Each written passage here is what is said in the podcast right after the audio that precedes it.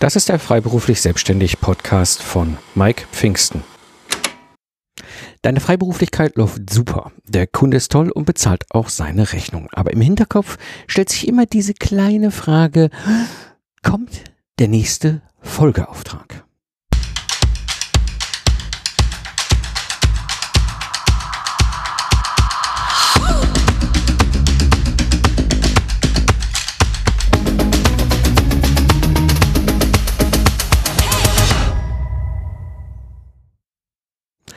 Hallo Freiberufler, am Mikrofon ist wieder Mike Pfingsten, dein Mentor und Gründer der Project Service Mastermind. Ich zeige dir, wie du mit einem Project Service aus dem freiberuflichen Zeit gegen Geld Hamsterrad aussteigst, ohne dabei auf dein bisheriges Einkommen zu verzichten. Damit du wieder Zeit hast für die wichtigen Dinge im Leben. Kennst du das Problem mit Projektgeschäft für Freiberufler? Ich spreche da aus der eigenen Erkenntnis, weil diese Erkenntnis hat bei mir im Ingenieurbüro 2013 alles verändert. Als Freiberufler hangeln wir uns so meistens so von Projekt zu Projekt. Aber ganz ehrlich, das ist eigentlich eine super gefährliche Strategie. Du hast jetzt ein Kundenprojekt als Ingenieur oder ITler an Land gezogen und der Stundensatz ist super, Projekt läuft und Kunde zahlt brav, aber dann ist das Ende der Beauftragung in Sicht und die Zeit mit dem Kunden über eine Verlängerung zu reden. Aber der Abteilungsleiter ist plötzlich schwer zu bekommen, deine Zeit bis zum Ende des Stundenvolumens wird immer knapper und du wirst langsam nervös. Wie wird es jetzt weitergehen? Denn du erinnerst dich an den letzten Kunden, der dir ganz kurzfristig einfach mal gesagt hat, wow, sorry, es geht nicht weiter. Wie kannst du jetzt sicherstellen, dass diese Situation nicht mehr erleben musst, ohne dass du wieder in die Anstellung zurückgehst? Der Weg ist, du musst raus aus dem Projektgeschäft. Warum ist das Projektgeschäft eigentlich so ein Problem? Hm, zunächst müssen wir uns mal überlegen, was heißt eigentlich Projektmanagement? Denn daher kommt ja die Definition eines Projekts. Da gibt es sogar eine Norm für, die DIN 69901. Ein Projekt ist ein zeitlich begrenztes Vorhaben mit dem Ziel, ein einmaliges Produkt, eine einmalige Dienstleistung oder ein einmaliges Ergebnis zu schaffen. So sagt es die Norm. Ganz typische Merkmale für ein Projekt sind vor allem, solche Projekte sind neuartig und vor allem sind sie einmalig. Ja, das heißt, wir haben ein großes Problem. Das Ganze ist nicht wiederholbar und auch nicht standardisierbar. Sprich, wir haben die große Problematik, mit jedem Projekt ist alles wieder neu, ist alles wieder äh, äh, neuartig, ist alles wieder einmalig, hochindividuell. Und die Situation ist, wenn du in so einem Projekt unterwegs bist, in so einem Projektgeschäft, dann hast du oft nur Kappa, nur zeitliches Volumen für eben diesen einen Kunden mit diesem einen Projekt. Und dann bist du auch super abhängig von diesem einen Kunden. Was ist jetzt der Unterschied zwischen einem Projekt und einem Auftrag? Hm, denkst jetzt, wo will der Mike denn hin? Also, es gibt ja oft ein sprachliches Missverständnis und das wird sehr oft vermischt. Ich selber muss gestehen, ich habe das auch boah, fast zehn Jahre in meiner Selbstständigkeit nicht wirklich verstanden. Der Punkt, ich hatte es ja eben schon erzählt, Projekt. Projekt ist, wenn du eine Dienstleistung, ein Projektgeschäft unterwegs bist, das ist halt neuartig. Ne? Und das geht halt auch immer nur für einen Kunden. Und für den nächsten Kunden ist es wieder ein neues Projekt. Für den nächsten ist es wieder ein neues Projekt. Und jedes Mal diese einmalige, neuartige Projektgeschichte. Ja, dann machst du hier was für einen Kunden, dann machst du da was für einen Kunden, dann machst du da was für einen Kunden, dann machst du da was für einen Kunden, immer wieder für das Projekt von dem Kunden. Der Unterschied zwischen Projekt und Auftrag ist aber, im Auftrag ist deine Dienstleistung bekannt. Du machst immer das Gleiche. Und das geht auch vor allem für mehrere Kunden. Denn so ein Auftrag ist wiederholbar. Ja, ich habe am Anfang in dieser Übergangszeit, als ich angefangen habe, das äh, zu verstehen, da ging es ja auch langsam los mit meinem Lastnav Project Service, wo ich dann in, äh, in zwei Wochen ein vollständiges freies Lastnav für die Kunden geschrieben habe. Die Situation war halt einfach die, der Kunde kam jetzt an und wollte mir Heute sage ich Auftrag. Ich merke gerade schon, wie es mich Überwindung kostet, noch Projekt dazu zu sagen. Aber früher habe ich, ja, ich habe ein neues Projekt beim Kunden gewonnen. Oder ein neues Projekt bekommen. Nein, es ist kein neues Projekt, es ist ein neuer Auftrag weil wir, es ist nicht neuartig. Es ist zwei Wochen ganz klar standardisierte Dienstleistung, dann gibt es das Ergebnis. Und immer wieder das Gleiche. Da ist nichts Neuartiges, aber wir können es halt wunderbar wiederholen. Das, das ist das Schöne bei einem Auftrag. Und deswegen redet zum Beispiel auch ein Dachdecker nicht von einem Projekt. Ja, ich habe da jetzt bei Müllers ein Projekt gewonnen. Ja, nee. Der Dachdecker sagt, naja, ich habe den Auftrag, das Dach zu decken. Und dann habe ich den Auftrag, das nächste Dach zu decken. Dann habe ich den Auftrag, das nächste Dach zu decken. Du siehst, es dreht sich nur um Wörter in unserem Kopf. Aber sie haben ganz andere Bilder. Es gibt einen riesen Unterschied zwischen einem Projekt beim Kunden und einem Auftrag von einem Kunden. Und das führt eben halt zu dieses, diesem, dieses, dieses, dieses Vermischen führt einfach dazu, dass wir immer im Projektgeschäft unterwegs sind. Das heißt, wir immer diesen einen Kunden haben, den wir gerade aktuell mit unserem, meistens ja unserer vollständigen Kapazität bedienen, sodass es für uns einfach auch unplanbar wird. Ich kenne das noch aus meiner aktiven Troubleshooter-Zeit. Da war ich ja ein externer Projektmensch, ein Feuerwehrmännchen, der halt solche gescheiterten Projekte wieder aufs Gleis gestellt hat. Und ähm, ich konnte nur ein Projekt gleichzeitig retten. Es ging gar nicht anders, dass ich zwei oder drei gleichzeitig gerettet habe. Ja, und dann habe ich halt auch mein gesamtes Volumenkontingent an Zeit, was ich verfügbar hatte, was ich verkaufen konnte, auch in diesem Projekt nutzbar gemacht, sprich also dem Kunden angeboten. Ja, und der Kunde hat das dann eben halt auch bestellt. Die haben ein paar hundert Stunden bestellt pro, pro Quartal, pro Zeiteinheit. Meistens haben die ja nicht immer das ganze Projekt. Das ist ja in meinem Fall immer so gewesen, dass es ja nur dann wichtig war, wenn es brannte. Sonst hatten sie ja ihre internen Projektleiter, die das meistens eigentlich im Normalbetrieb hätten machen können. Und ähm, ich konnte jetzt nicht sagen, ja, ich kann ja nur zu 50 Prozent euer Projekt retten. Also kriegt ihr nur die Hälfte des verfügbaren zeitlichen Volumens, was ich als Freiberufler überhaupt rausgeben kann. Ja, also war es für mich immer total unplanbar. Ich habe dann halt ein Projekt gewonnen, sprich also ein Kunde hat das lichterloh brennende Projekt und ich bin dann da als Feuerwehrmännchen im Projektmanagement reinspaziert und habe den das Ganze wieder gerettet. Aber wie lange brauche ich dafür? Das war mir manchmal mehr, manchmal weniger schon von Anfang an klar. Mein Ziel war ja immer, mich auch überflüssig zu machen in den Projekten, dass ich hinterher auch wieder rauskam. In der Regel sechs bis neun Monate, das war so der Durchschnitt. Manche brauchten zwölf. Ja, äh, manchmal haben die Kunden dann ganz viele Gründe gefunden, warum sie nachträglich mir noch weitere Arbeit geben wollten, weil sie plötzlich merken, oh, da funktioniert ja das da mit den Projekten. Ja, aber es ist irgendwie unplanbar. Du weißt es nicht. Es kann auch sein, habe ich auch schon mal erlebt, bei mir und aber auch bei anderen Freiberuflern in meinen Projekten. Du hast eigentlich ein, ein, ein Projektumfang, der normalerweise über zwei Quartale geht. Als Spezialist, als Spezialistin für dieses Thema. Und dann gibt es eine Strategieänderung auf der Hälfte der Strecke ja, dann wird nicht die Folgebestellung ausgelöst. Ja, das heißt, du hast drei Monate Bestellung einkassiert. Ja, sprich drei Monate mal 120 Stunden im Monat durchschnittlich ist ja dann das übliche Volumen. Ja, dann bist du bei 360 Stunden, haben sie bestellt.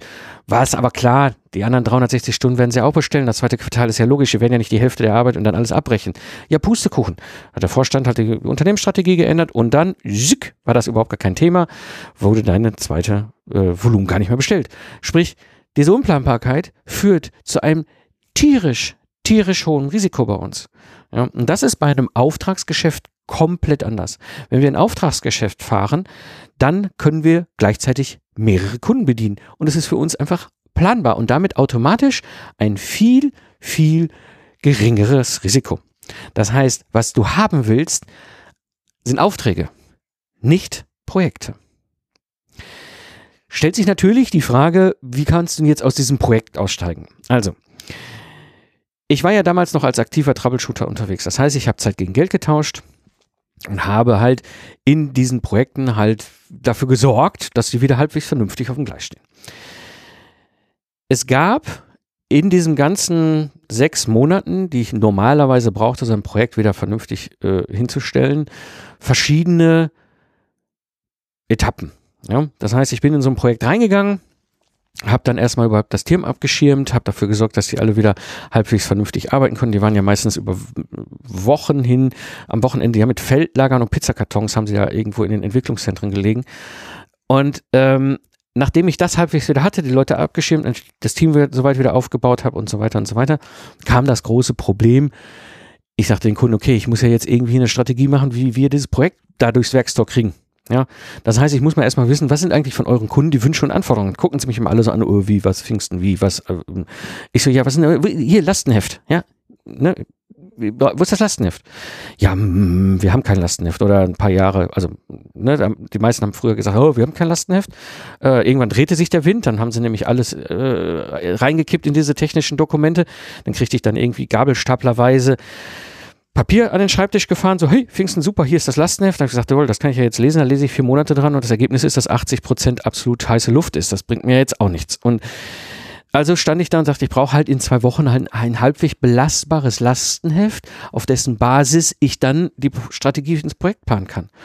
Und das bedeutete, ich musste mir schon damals etwas überlegen, wie ich das irgendwie in zwei Wochen hinkriege.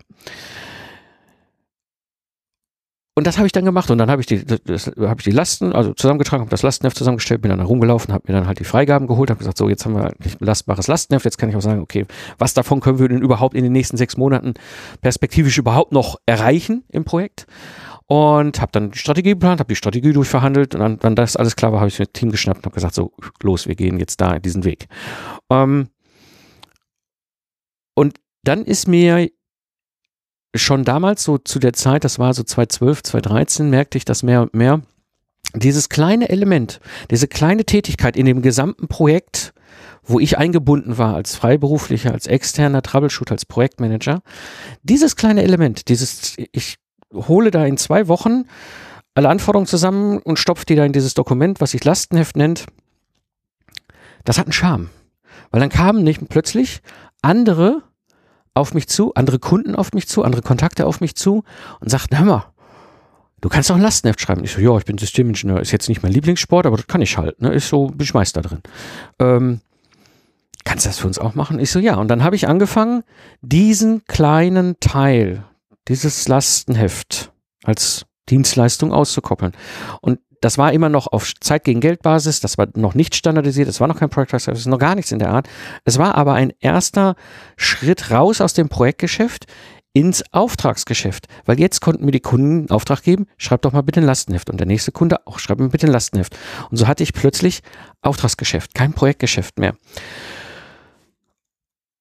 Danach kam dann für mich durch Zufall, die einen oder anderen kennen ja die Story mit dem ICE, wo der Burkhardt äh, zwischen Osnabrück und, und Köln liegen geblieben ist, der Punkt, wo ich dann daraus einen Product Test Service gemacht habe. Das kam dann später.